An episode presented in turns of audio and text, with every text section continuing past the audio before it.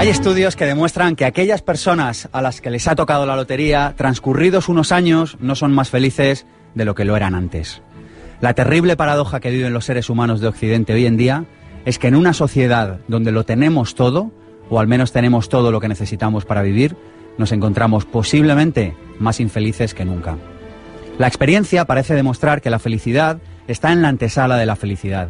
Parece que si estamos esperando a conseguir o a lograr aquello que no tenemos para ser felices, viviremos una vida menos feliz que si decidimos, y atención, esto es lo importante, decidimos ser felices hoy mismo, al margen de que tengamos o no eso que deseamos. Tener no nos da la felicidad, al menos eso es lo que pensamos en pensamiento positivo. Necesitamos un nuevo paradigma más centrado en el ser. Hoy en Pensamiento Positivo hablamos sobre la felicidad y sobre cómo podemos disfrutar de una vida más feliz. Mi nombre es Sergio Fernández y esto, ya lo saben, esto es mucho más que un programa de radio. Esto es una tribu y su nombre es Pensamiento Positivo. Pensamiento Positivo, el programa de ABC. Radio sobre desarrollo personal. Sergio Fernández. Pues así es, en muchas ocasiones nos encontramos a personas en nuestro entorno, por esta parte del mundo, en Occidente, que aunque aparentemente lo tienen todo, están absolutamente insatisfechas. Por eso nos hemos propuesto volver a tratar el tema de la felicidad aquí en Pensamiento Positivo y, cómo no, hacerlo de mano de dos personas que han escrito dos pedazos de libros sobre el tema de felicidad. El primero de ellos se llama así, Felicidad Sostenible. El autor, Alberto Zuazúa, que ha venido aquí hoy sábado por la mañana hasta los estudios de ABC.radio. Muchas gracias, Alberto. Eh, gracias a ti, Sergio. Confiésanos, ¿cuánto tiempo te has dedicado a escribir este libro? Hacía tiempo, mira que leo, leo más de 50 libros al año, hacía tiempo que no encontraba un libro tan documentado. Bueno, me lleva bastante tiempo. Inicialmente me llevó tiempo hacer la tesis sobre el proyecto de autorrealización, del cual ya publiqué un libro. Y como tenía mucho material sobre la felicidad en relación al proyecto de autorrealización, pues hice una actualización de toda la documentación, hice una síntesis global de todo lo escrito sobre la felicidad. Me decías antes que felicidad no es lo mismo que bienestar. Efectivamente. El concepto de felicidad es un concepto que tiene aspectos emocionales, aunque no es propiamente una emoción, eh, mm, y hay que diferenciarlo del bienestar, que es un estado de satisfacción estático y como decía eh, Julián Marías, el filósofo eh, discípulo de Ortega y Gasset, el bienestar obvia o deja a un lado el aspecto dinámico de la vida, el aspecto proyectivo, el aspecto de esfuerzo, esos aspectos que mm, son característicos más propios de la felicidad. Y estamos también con Ricardo Gómez, que ha publicado este libro que se llama Trabajo y Felicidad, donde además de darnos abundantes claves para vivir un, no solo en el trabajo, sino vivir una vida más feliz, ah, se desnuda un poquito, nos cuenta anécdotas de su vida, de, cosas que le han pasado. Me hizo mucha gracia la del chicle, que contaste que estabas dando clase un día y pusiste un chicle allí. ¿Por qué pusiste un chicle? Como una metáfora, una metáfora para entender cómo nuestra mente tiene cierta tendencia a fijarse en lo negativo, en lo que no nos gusta, en lo feo de la vida si somos capaces de entender ese mecanismo, a lo mejor podemos corregirlo y educar nuestra mente para que mire en la otra dirección, que es la que más nos interesa. Mirar lo que nos gusta, lo que nos hace sentirnos mejor y de esa forma disfrutaremos mucho más de la vida. La verdad es que, Ricardo, eso es un mecanismo de supervivencia. Nuestro cerebro se fija más en lo que falla porque eso es lo que le permite que nosotros sigamos vivos en este planeta. Sí, por supuesto, y nos sirve todos los días, ¿no? nos ha servido para sobrevivir en multitud de ocasiones, sobre todo en el pasado de, nuestra especie, y a día de hoy también nos protege. Pero claro, el problema está en cuando eso se desequilibra y nuestra forma de mirar el mundo y la vida, las personas que nos rodean en el trabajo, eh, pues es una parte muy grande de verla de esa forma negativa muchas de las conversaciones que tenemos al salir de trabajo, en el café de trabajo, pues muchas, muchas veces, muchísimas veces desgraciadamente, son de aspectos exclusivamente negativos.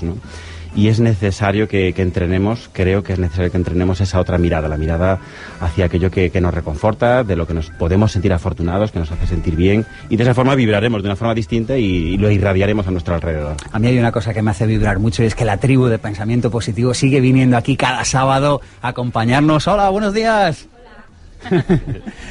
Así que ya lo saben, si quieren venir aquí a ver cómo hacemos el programa en directo, a verle las tripas a la radio, solo tienen que escribir a infopensamientopositivo.gmail.com Y otra persona del equipo, ya la conocen, Cristina Serrato ha venido hoy radiante, sonriente y ha dicho, hoy le vamos a hacer un regalazo a la tribu. Pues sí, porque llevamos ya casi casi estamos llegando a final de curso y hoy que hablamos de la felicidad queremos hacer felices a todas las personas que nos escuchan cada sábado porque se lo merecen. Así que vas a regalar una biografía con alma a la primera persona que escriba desde ahora corriendo a nuestro email a infopensamientopositivo@gmail.com con la respuesta a qué pregunta. Nos tiene que decir de qué está compuesto el corazón del logo de la web biografíasconalma.com corriendo. El primero son las 13 y 13. El primer email que entra se lleva una biografía con alma completamente gratis. Además, le vas a ofrecer un descuento a todos los que pidan esta semana una biografía. Efectivamente, todos aquellos que quieran una biografía tienen un 25% de descuento. Es un regalo fantástico, único, inédito, maravilloso y bueno, pues eh, pueden tener las mismas biografías que les hacemos a los invitados en Pensamiento Positivo.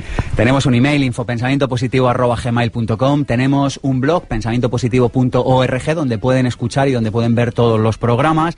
Estamos, por supuesto, con los podcasts en abc.es barra radio, también en iVoox, también en iTunes y también en YouTube. Estamos obsesionados por dar, dar y dar más cada vez. Si quieren aprender unas cuantas claves para vivir más felices, porque atención, nosotros creemos que la felicidad es una decisión ante todo, quédense con nosotros.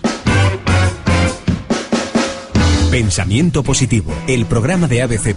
Radio sobre desarrollo personal. Sergio Fernández.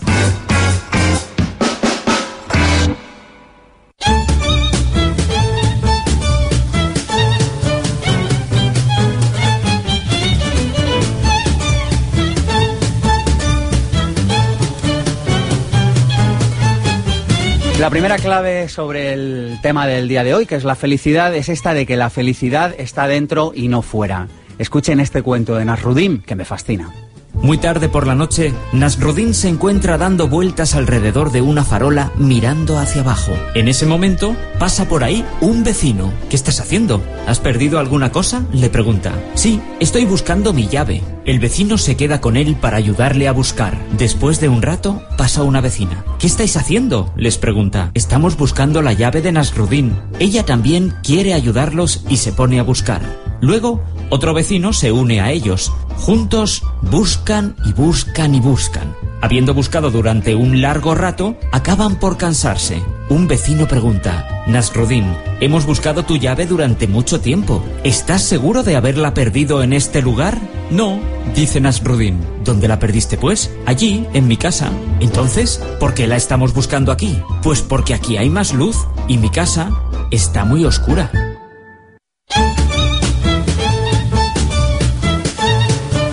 Les vamos a proponer también en el día de hoy un ejercicio y es que se sienten tranquilamente en su cafetería favorita, en su parque favorito, mirando el mar, en un bosque y respondan a esta pregunta. ¿Qué te gustaría que dijeran de ti? Imagínate dentro de 25 años, te hacen un aniversario, tu familia, a lo mejor en tu empresa, qué sé yo, y te hacen un aniversario y te hacen una fiesta y un homenaje, ¿y qué te gustaría que dijeran de ti tus seres queridos más cercanos? Porque a lo mejor eso te puede dar una pista de por dónde tienes que enfocar tu vida para ser feliz. Y por último, una idea. Tras años observando a las personas que son felices, a las personas que, que, viven con paz interior, viendo qué hacen y cómo lo hacen, he llegado a varias conclusiones. Una de ellas la quiero compartir hoy con ustedes. Y es que la mayoría de estas personas no ponen el foco en cuánto van a ganar ese año, en cuánto van a mejorar, en cuánto les van a admirar los demás, sino que lo ponen en cuánto y cómo pueden ayudar a los demás, en cómo pueden resultar de mayor servicio a los demás. Un amigo me regaló un libro hace tiempo y en, la frase, bueno, en, el, en la dedicatoria me puso una frase que me gustó mucho y me dijo, solo una vida vivida para los demás merece la pena ser vivida.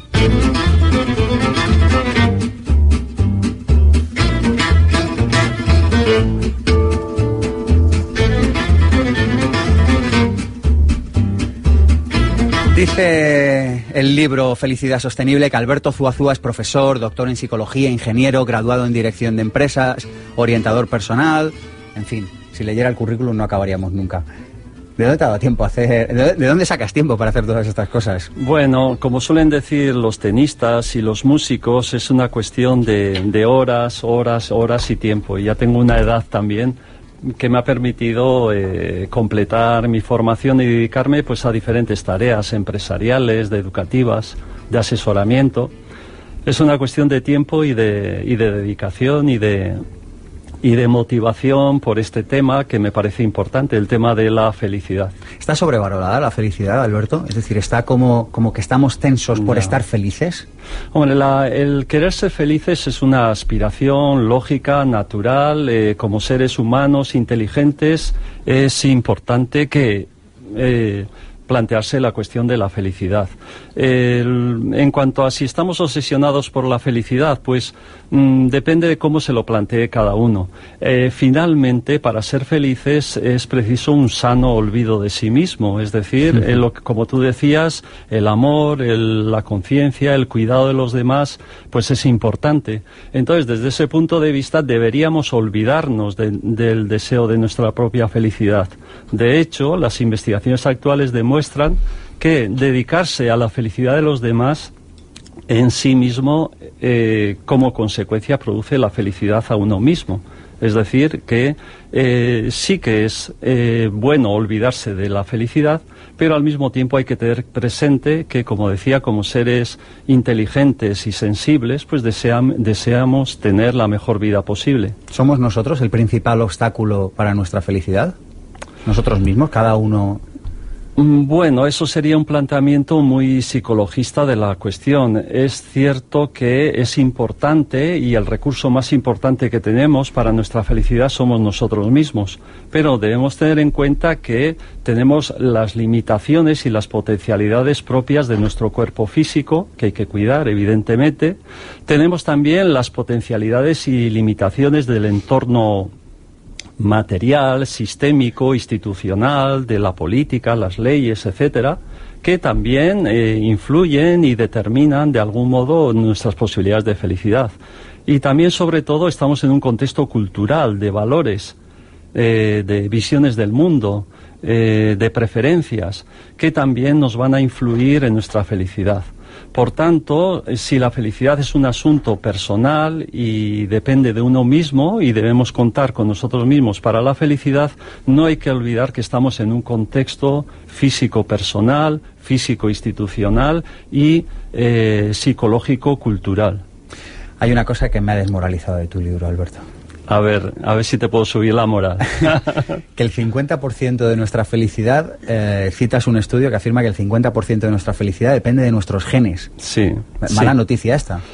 Bueno, mala no, es, es buena también. Es, eh, lo que quiere decir esa información es que los, eh, los estudiantes, los que han estudiado la psicología evolucionista, eh, pues estudiando gemelos, pues han descubierto efectivamente que hay unos determinantes eh, físicos de origen genético en relación a, por ejemplo, el humor, la extraversión, la tendencia a la depresión, la tendencia a, otras psicopatologías. Mm, pero eso no quiere decir más que eh, nacemos con una en el reparto de en el juego de la vida en el reparto de cartas cada uno tenemos unas cartas. Unos tienen unas cartas mejores unas cartas peores. Entonces la felicidad va a depender de cómo juguemos con las cartas que nos han tocado. ¿Qué quiere decir esto? Que los determinantes genéticos influyen en nuestra vida, pero depende de nosotros cómo jugamos el juego de la vida, cómo utilizamos esas cartas que nos vienen por la familia, los genes, la cultura de la que formamos parte. Y el concepto de la plasticidad cerebral, ¿dónde queda ahí? Porque si, porque si en este programa hemos hablado en alguna ocasión de esto, es decir, que, el, cerebro puede cambiar su estructura con el paso del tiempo. Efectivamente, hasta hace poco se pensaba que eh, incluso los propios psicólogos evolutivos creían que una vez que se llegaba a los 14 años se había llegado ya al máximo desarrollo personal eh, con el pensamiento formal y que por tanto en el futuro pues no había grandes posibilidades de, cambio y de desarrollo. Luego se ha comprobado que efectivamente incluso a nivel cerebral se producen cambios y cambios incluso a edades eh, adultas y a edades ya de la tercera edad. Eso da un aspecto optimista al desarrollo humano a las posibilidades y a las potencialidades de desarrollo humano y nos hacen pensar que em, es posible el cambio y al mismo tiempo explica la función de la educación, la función de la psicoterapia, la función de eh, positiva que tiene el tener unas relaciones positivas y estimulantes. Citas dos estudios en tu libro, personas que les ha tocado la lotería o que, eh, o que se han quedado parapléjicos y que pasado un tiempo vuelven a un nivel eh, similar de felicidad que tenían antes de que acontecieran estos sucesos, aparentemente muy positivos y aparentemente muy negativos. ¿Qué, conclusión extraes de esto? Pues la conclusión que se extrae de esto es que el ser humano eh, no solo es un ser físico, en el caso, por ejemplo, de la persona que ha sufrido una enfermedad grave, eh, y en el caso del que le ha tocado la lotería, el, dinero en sí mismo no es garantía de felicidad. En el caso de la lotería, eh, se comprueba efectivamente que a los ganadores de lotería, eh, pasado un año, llegan al mismo nivel de humor, que es el que está determinado por sus condiciones genéticas, volviendo otra vez a la genética. Depende de cada uno la capacidad de cambio, la capacidad de utilización de ese dinero de forma consciente, en este caso podría ser altruista, que, que sería lo que contribuyese a la felicidad. Hay un tema que también mencionas y en este programa Pensamiento Positivo no podemos dejar de preguntarte. Lo dices que el optimismo de la psicología positiva puede no estar abierto pues a la aceptación del lado negativo de la vida, de la existencia y de la naturaleza humana. Y dices que desear la felicidad en un mundo indudablemente trágico es no tener en cuenta todo lo que sucede. Sí, este, este comentario procede de que el mundo de la psicología positiva es un mundo que se ha originado en el mundo académico, principalmente eh, a partir de los psicólogos Seligman, que es un importante académico, y también Csikszentmihalyi, de nombre impronunciable, que escribió el libro Fluir.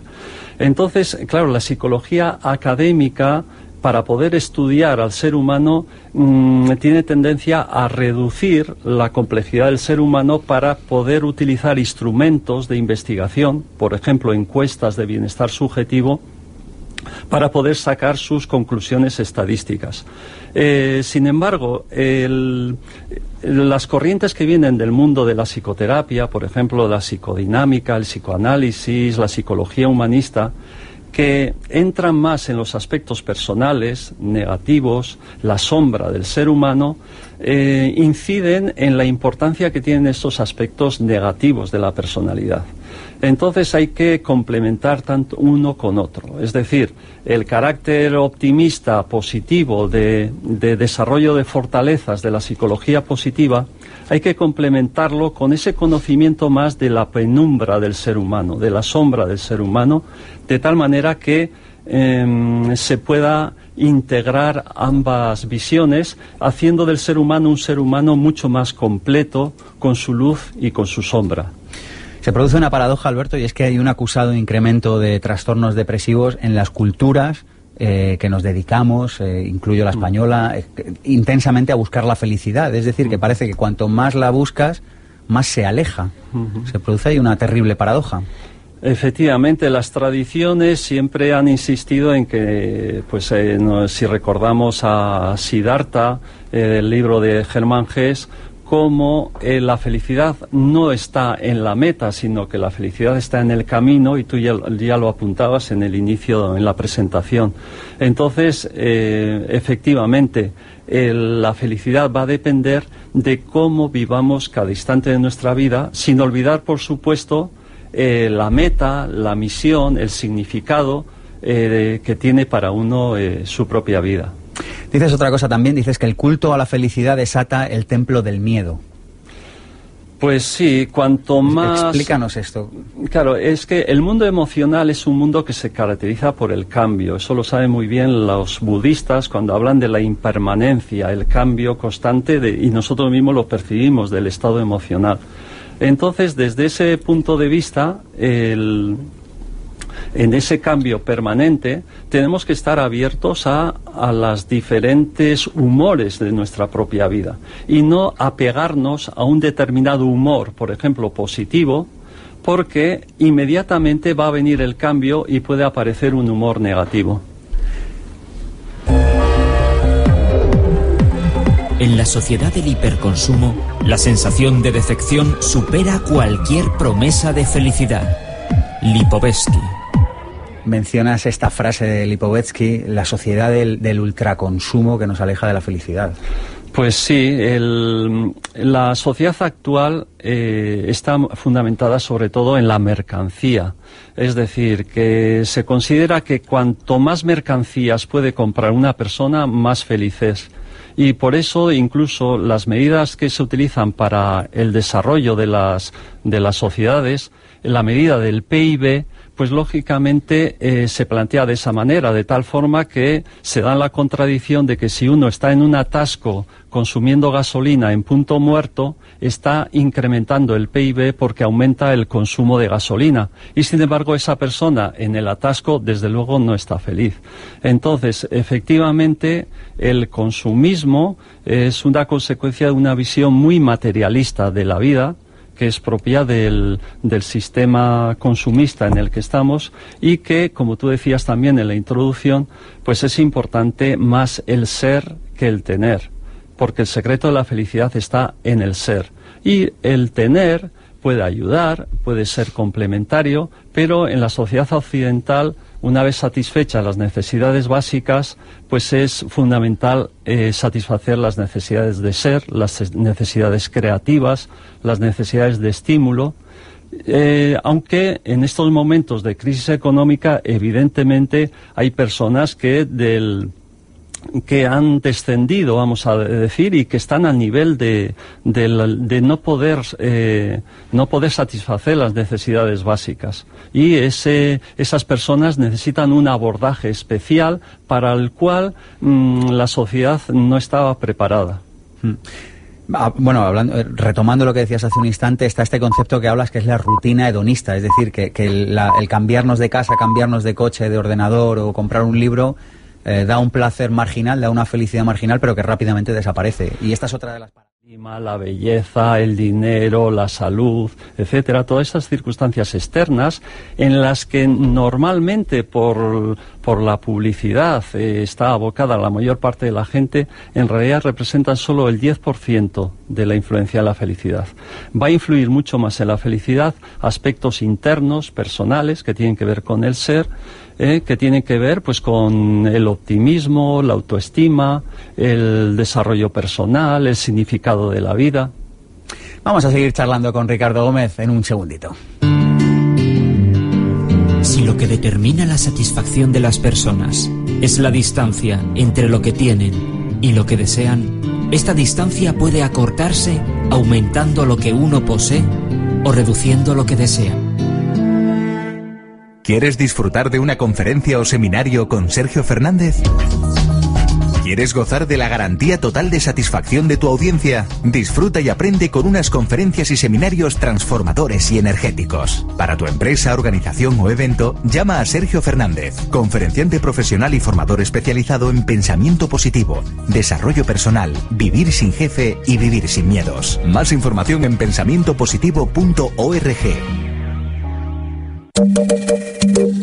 No hay más que una manera de ser feliz. Vivir para los demás.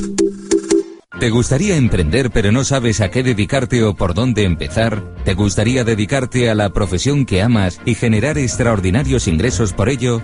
Existen soluciones para tus problemas laborales. Apúntate al seminario intensivo Vivir sin jefe y las conocerás. Aprenderás a conseguir tus objetivos y saldrás con herramientas que funcionan. Superarás las limitaciones que han frenado tu vida y conseguirás resultados. Seminario Vivir sin jefe, impartido por Sergio Fernández, Madrid, 3 y 4 de noviembre. Más información en pensamientopositivo.org.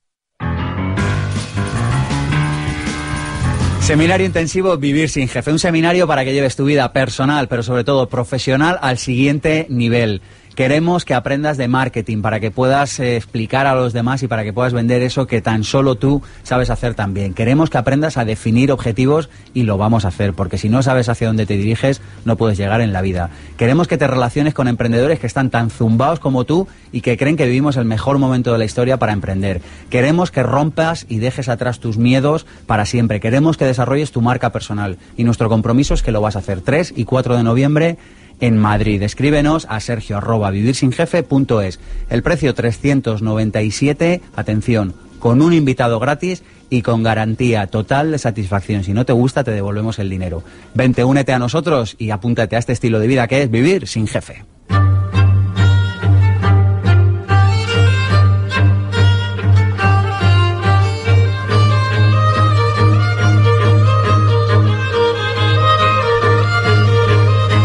Se nos une a la tertulia Ricardo Gómez, autor de Trabajo y Felicidad, coach certificado por la Escuela Europea de Coaching, un MBA, en fin, un currículum ingente como todos nuestros autores. Nosotros queremos conocerlos un poquito más y a quien hemos llamado ya lo saben, a Cristina Serrato y a sus biografías con alma. Ricardo Gómez siempre quiso dedicarse a algo que le llenase y ha tenido la fortuna de poder hacerlo. Desempeña una labor en la que lleva alegría y sentido al quehacer de las personas, confiriendo crecimiento y sentido a su propia vida. Oriundo de Monforte de Lemos, Lugo, soñó con ser profesor. Vivió en la naturaleza, tranquilo, rodeado de vacas y ovejas, y arropado por una gran familia encumbrada por su abuela materna, una alegre matriarca que estaba constantemente tarareando y sonriendo.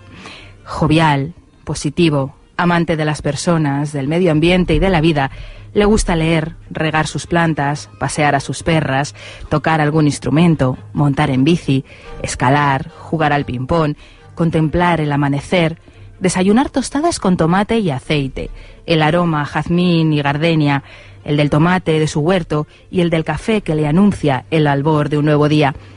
Le emociona la humanidad del ser humano, en concreto la de su hijo, el aprendizaje que ha supuesto para él ser padre, películas como Despertares, la versión hawaiana del Somewhere Over the Rainbow, y considera que la felicidad reside en estar en paz con uno mismo y con el mundo.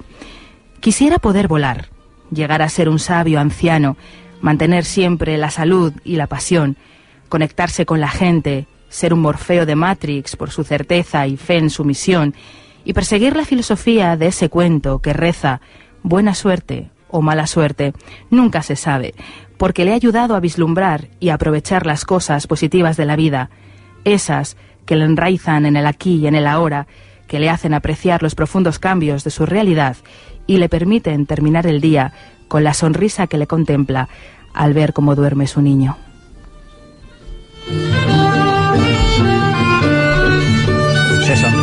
Entre ellos, se dan las gracias en silencio porque estamos en la radio y entonces... Muy emocionante, ¿eh? Muchas gracias. Sí, sí. Es Ahí. un placer. Le he pedido a Cristina pañuelos antes, pero no, no, no- no nos ha dado tiempo de gestionarlo. No se ha dado tiempo, no. Es un placer. Muchísimas gracias. Gracias, Cristina. Nos encantan tus perfiles. En tu libro Trabajo y Felicidad, Ricardo, eh, dices que la emoción sigue a la mirada. Es una idea que también está en, en tu libro, Alberto. Es decir, que la emoción es una consecuencia de cómo decidimos mirar la realidad. Así que la pregunta que os lanzo es ¿y cómo aprendemos a mirar la realidad de otra forma, si es que se puede? Yo lo del, gene- lo- con lo del genetismo antes me has dejado hundido, pero bueno.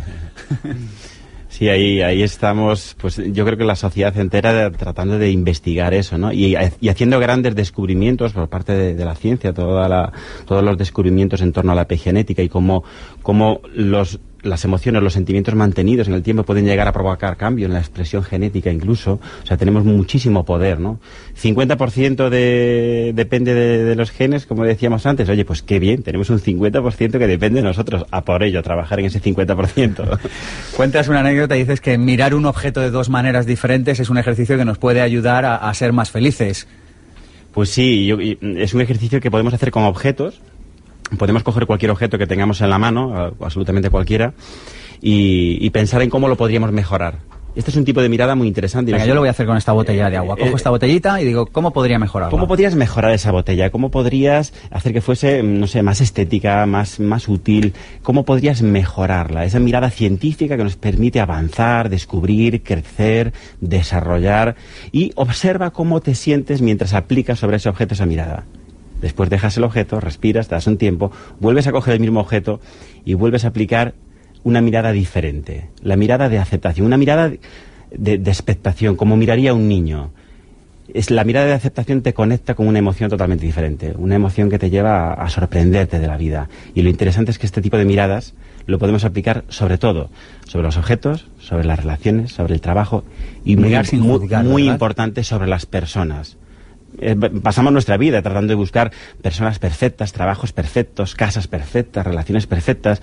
Y claro, estamos abocados a la frustración. Nunca vamos a conseguir encontrar esa perfección que está ahí en algún lugar de nuestra cabeza. Sin embargo, si, si entrenamos, y se trata de entrenamiento, si entrenamos el otro tipo de mirada, de disfrutar, valorar, agradecer las partes positivas que tiene ese objeto, esa, esa relación, ese trabajo o esa persona, sin duda nos vamos a sentir muchísimo más afortunados. O sea que esto, ¿cómo se hace? Llego ya a la comida familiar y en lugar de juzgar, es mucho más positivo simplemente mirar y aceptar.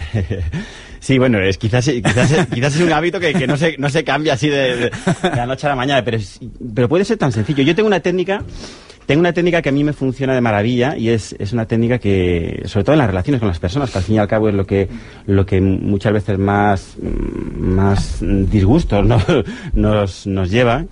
Eh, cuando tenemos una persona con, una, con la que tenemos relaciones difíciles en algún momento, eh, yo utilizo un ejercicio que a mí me, me, ha funcionado siempre, en mi caso 100% de eficaz, y yo invito a que lo prueben los demás.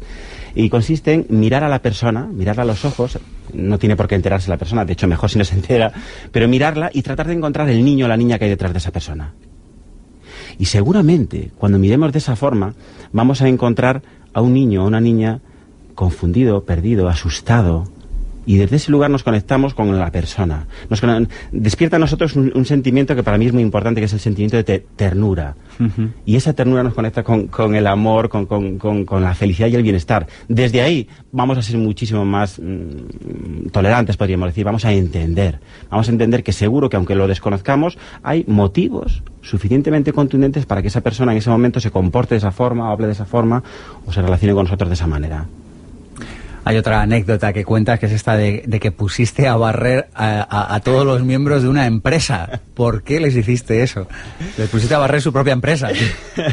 pues sí, un ejercicio, una pequeña locura que se me ocurrió y que todavía no tengo claro si sirvió o no sirvió pero la, idea era que, bueno, pues si, distinguimos que en nuestro trabajo hay tareas que nos gustan y tareas que nos disgustan, hay tareas que nos gustan más y tareas con las que disfrutamos más. Y quizás tomar conciencia de eso es un gran trabajo ya, porque nos permite saborearlas.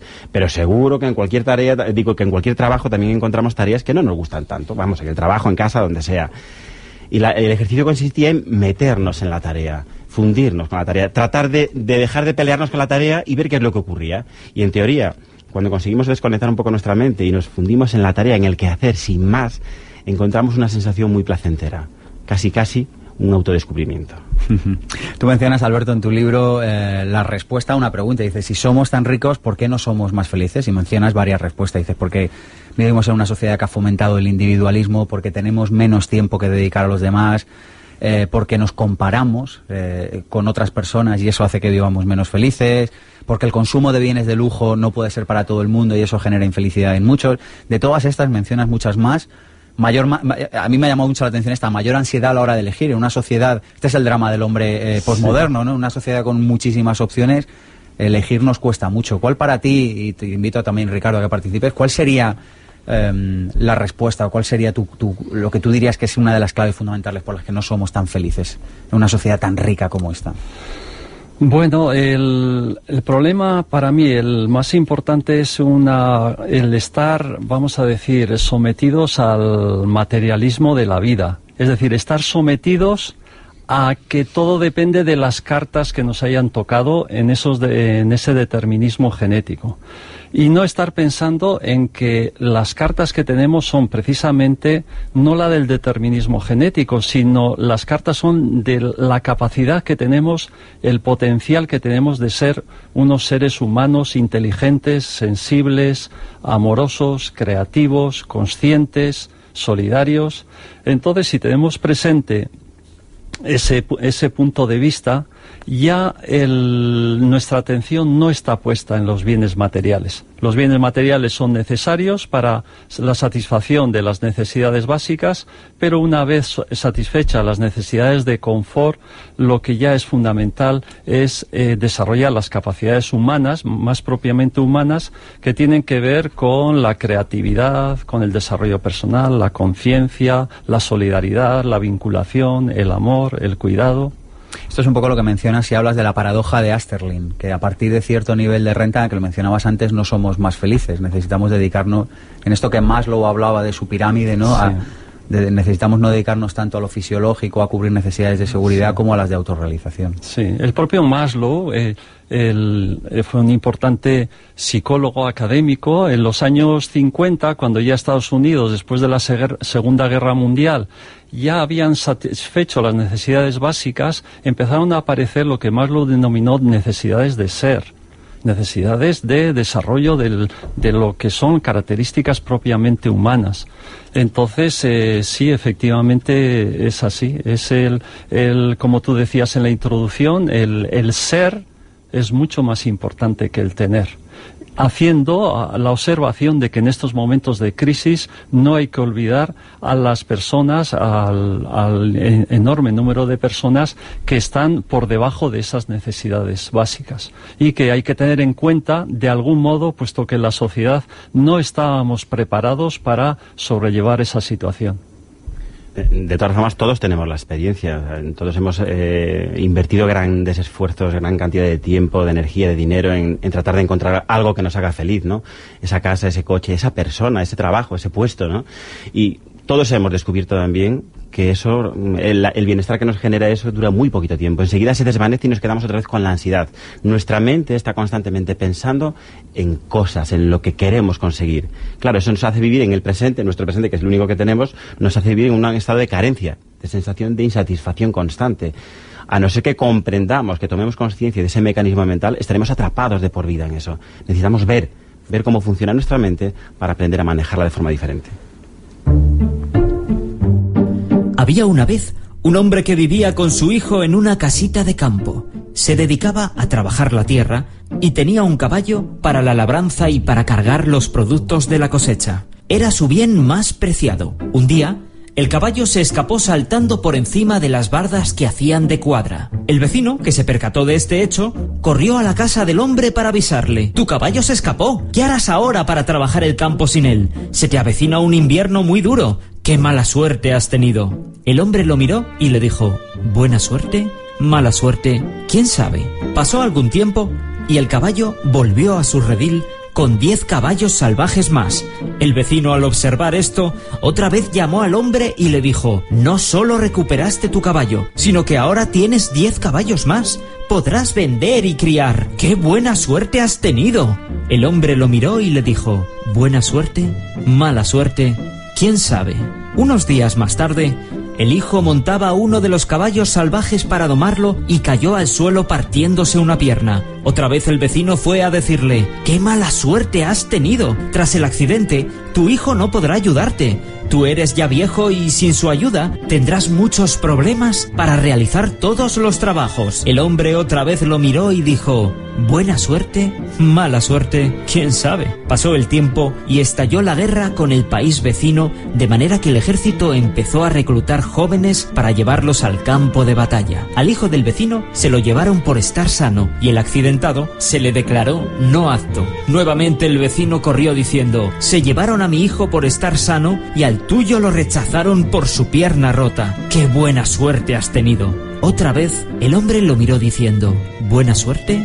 ¿Mala suerte? ¿Quién sabe? Este cuento a mí me, cambió la vida. Qué cuando, bien. Cuando lo escuché por, por primera vez me, llegó muy adentro hizo que se creara en mí un, hábito mental y que cada vez que había una circunstancia negativa sobre todo, pero en, en ocasiones también positivas, que me hiciese esa misma reflexión. Buena suerte o mala suerte nunca se sabe y sin duda me ha ayudado muchísimo a, tener una visión más, una perspectiva más amplia para que incluso en los, en los momentos difíciles ser capaz de encontrar oportunidades que de otra forma no hubiese visto, me los hubiese perdido. Que esta es un poco la visión esta de Jung que propones eh, en tu libro, que es la, propuesta de utilizar todo lo que vemos como un espejo en el que mirarnos y descubrirnos, ¿no? Tanto si algo genera una emoción negativa como si genera una emoción. Mm, eh... Sí, lo que, lo que nos decía Jung, ese gran maestro que también de alguna forma mencionaba antes Alberto cuando decía, hablaba de la penumbra del ser humano, que al final necesitamos reconciliarnos con nosotros. Si no nos reconciliamos con nosotros, difícilmente nos vamos a reconciliar con los demás. Y entonces el, trabajo de Jung es fascinante, ¿no? Y una forma muy sencilla es, es ver precisamente qué es, qué es lo que nos, nos molesta de los demás, qué es lo que nos genera admiración de los demás y darnos cuenta, asombrados, de que estamos hablando de dos elementos de, de la misma línea, o sea, son, son polos opuestos. En el fondo están, eh, nos está diciendo que esa es una de nuestras características principales. Aprender a ver eso nos, nos reconcilia con nosotros mismos y nos permite hacer las paces con el mundo. Una cosa que hablaba Jung y que también Erich Fromm y en general todos los importantes eh, psicólogos, eh, psicólogos profundos, es que eh, todos los seres humanos somos diferentes unos de otros, de tal forma que de algún modo hay que salir de la normalidad estadística, hay que salir de la comparación, por tanto, y, mm, y pensar en eso, en esa diferencia que tenemos cada uno, que nos hace ser autónomos, ser independientes y aceptarnos tal y como somos, frente a una visión de la, de la vida comparativa. Somos todos diferentes, cada uno tiene su propio camino en la vida, cada uno tiene, como decíamos antes, unas cartas que le han tocado en la lotería genética, en, el, en la baraja, y de lo que se trata es de que cada uno juegue sus propias cartas de la mejor forma posible. Me imagino, eh, Alberto, que el término felicidad ha, ha, variado a lo largo de la historia. Sí, fueron los griegos, bueno, en la tradición occidental han sido los griegos los que empezaron a plantearse la cuestión de la felicidad a través del conocimiento de sí mismo, eh, la virtud, el, el placer prudente, el placer sensible, el estoicismo, el epicureísmo, es decir, que eh, la felicidad ya desde el inicio tenía eh, unas dimensiones diferentes y había diferentes puntos de vista. La salvación cristiana, por ejemplo, tenía también su visión del paraíso como el lugar de la felicidad. El, posteriormente el, la dignidad del ser humano con el humanismo, el, la felicidad pública con la ilustración y luego ya en tiempos más actuales el idealismo, el existencialismo, cada visión filosófica y cada visión existencial tenía un concepto diferente de la felicidad, hasta llegar a nuestros días donde mmm, tenemos la posibilidad de eh, utilizar todas esas diferentes visiones del mundo e integrarlas, es decir, pasar de lo que se llama un pensamiento de primer grado que considera que el, el, punto de vista, hay un único punto de vista bueno y todos los demás no son válidos, pasar a un pensamiento de segundo grado que es capaz de integrar todas esas diferentes visiones del mundo y unificarlas en una visión de la felicidad holística, integradora, eh, que permite además poder relacionarse con las personas y con el mundo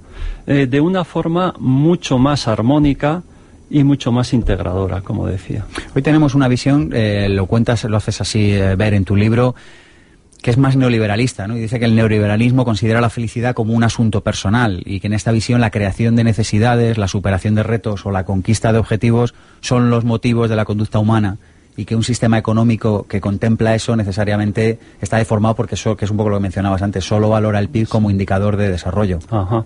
Sí, y curiosamente el, neo, el, neoliberalismo o el liberalismo se basa en lo que dijo Adam Smith, ¿no?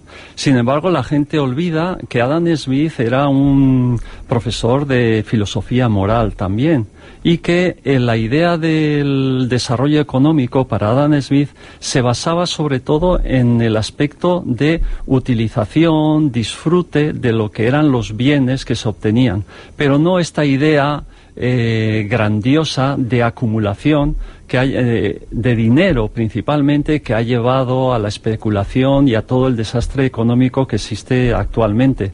Entonces ese esa deriva del neoliberalismo pues es consecuencia de, esa visión. El estado de bienestar en el que estábamos en Occidente también ha entrado en crisis y ahora pues hay que plantearse un nuevo modelo eh, de desarrollo, desarrollo sostenible, en el que eh, tengan eh, un valor fundamental en los aspectos relacionados con el significado humano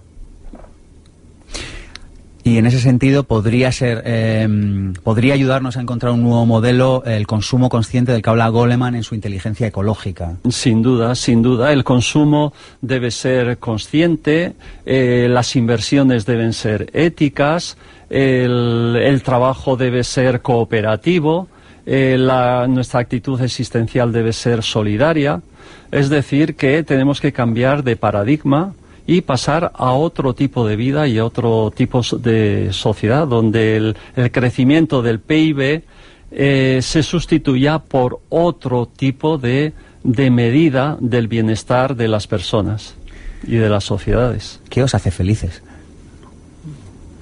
A mí la simplicidad. Eh, yo, yo me considero una persona sencilla e incluso el, una de las cosas más mm, que más me ha gustado que me han dicho de, mi libro es que es un libro muy sencillo de leer, muy muy muy fácil.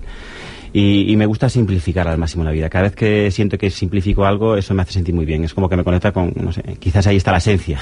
Yo siento que ahí para mí está la esencia de la, de la felicidad, en las pequeñas cosas del día a día. Dentro de esas pequeñas cosas, por ejemplo, el Ricardo ya nos hablaba de, la importancia de fluir, de estar en el presente. Pues ahora mismo, por ejemplo, el ambiente que creáis aquí, tú y tu equipo, ¿no? En el que, bueno, hay un ambiente distendido, donde, donde hay una escucha, hay una apertura. El- las propias personas que han venido de, de no sé cómo se llaman, de- espectadores, de- de tribu, oyentes, vienen de tribu. tribu, esa sensación de tribu, de que nos estamos apoyando todos unos a otros, pues, pues es un momento de felicidad. Yo tengo un, descubrimiento personal eh, muy reciente. Eh, yo siempre he sido- una persona con tendencia bastante ermitaña, de, aislarme un poquito, y he descubierto que ya hace tiempo eh, que, que cuando yo me aíslo es que estoy mal por dentro, y cuando yo me relaciono con los demás es que estoy, es que estoy bien. Con lo cual, una clave muy importante para mí es ver cómo cada vez más tengo más ganas de conocer a gente, de, de relacionarme, de descubrir a las personas que me rodean, y eso al fin y al cabo yo creo que es una de las grandes claves, ¿no? Las relaciones y el conocer a los demás, el, interaccionar con los demás. Me imagino que como todos los seres humanos habréis pasado por momentos de dificultad. ¿Qué, qué, qué os ha ayudado en esos momentos? Algo concreto contando. Venga, va, un poco de striptease emocional. Hoy hablamos de felicidad. ¿Qué os ayudó en ese momento a salir adelante y a retomar, ya no sé si la felicidad, pero la paz interior o por lo menos o el bienestar que hablabas antes, Alberto? ¿Qué os ayudó a salir de ahí? Yo he estado y estoy en estos momentos pasando por una situación personal, delicada, eh, decisiones, eh, decisiones profesionales, decisiones personales y al igual que en otras ocasiones me ayuda el tomar la decisión, el dar el paso, el correr el riesgo, el escuchar lo que me dice mi interior más que a veces lo que me dice mi cabeza y dar el paso y seguir, ser, ser fiel a mí mismo. Cuando hago eso internamente siento una sensación muy, muy placentera y una gran liberación. Eh, Nos chiva Mónica desde el control, dice, yo para ser feliz tomo decisiones. A mí, sobre todo, lo que me ha ayudado es, frente a las dificultades de la vida, el tener una, una convicción de que es posible el cambio, la mejora, el desarrollo personal, lo que vendría a ser un cierto optimismo ante la vida, una, una confianza en que las cosas, jugando bien las cartas que a uno le han tocado, pueden ir a mejor. Oye, así ya, para acabar, una recomendación, un li- bueno, aparte de los vuestros, por supuesto, pero un libro que queráis recomendar, una película, algo para ser felices. Venga, echarnos un capote para ayudarnos a ser felices este fin de semana. Yo como películas eh, mencionaría las dos películas que, que más me han, me han impactado. La más, la más importante ha sido Despertares, que hizo que estuviese durante mucho tiempo en un estado de, de agradecimiento constante. Esa película de Robert De Niro y Robin Williams, Sí. que está basada más en un hecho real, ¿no? De personas que vuelven a la vida, qué, qué bonito, ¿no? Y cómo esas personas valoran y disfrutan de los pequeñitos detalles de la vida, mirar por la ventana, escuchar el canto de un pájaro, comerte un helado, maravilloso. O sea, una gran película, Despertares. Bueno, yo aconsejaría leer el libro de Fromm, el, El arte de amar, mm, eh, para ver mí que... Este libro me marcó la adolescencia. Sí, El arte sí. de amar. Para ver que el amor, más que un sentimiento, es una elección. Ese concepto es fundamental. El amor, más que un sentimiento, es una elección y vivir la vida, las relaciones, con aprecio, con gratitud. Pues con gratitud estoy yo, así que os regalo un libro, Un vivir sin jefe, Alberto, y un sorprendedor, Ricardo, como gracias. tú, un gran sorprendedor. Os veo otro día por aquí por Pensamiento Positivo. Muchísimas gracias, Cuando Sergio. tú quieras. Pues hasta, hasta otro día, chao. Pregúntate si eres feliz y dejarás de serlo. La televisión es la principal fuente de insatisfacción para el hombre moderno. Layan. ¿Te gustaría emprender pero no sabes a qué dedicarte o por dónde empezar? ¿Te gustaría dedicarte a la profesión que amas y generar extraordinarios ingresos por ello? Existen soluciones para tus problemas laborales. Apúntate al seminario intensivo Vivir sin jefe y las conocerás. Aprenderás a conseguir tus objetivos y saldrás con herramientas que funcionan. Superarás las limitaciones que han frenado tu vida y conseguirás resultados. Seminario Vivir sin jefe, impartido por Sergio Fernández, Madrid, 3 y 4 de noviembre. Más información en pensamientopositivo.org.